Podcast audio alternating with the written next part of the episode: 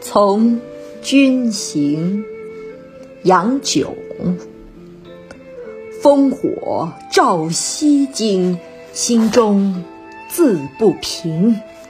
牙璋辞凤阙，铁骑绕龙城。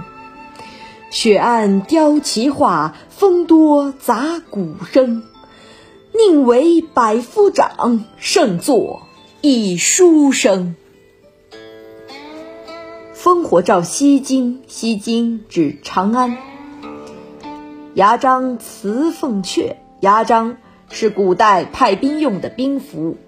凤阙指皇宫，在这儿指长安。铁骑绕龙城，龙城是匈奴祭天之处，在今。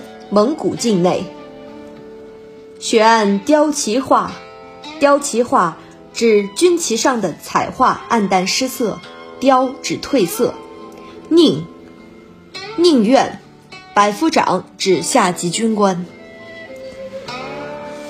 报警的烟火照着西京，我心中自然不能平静。将士们奉皇命，辞京出师。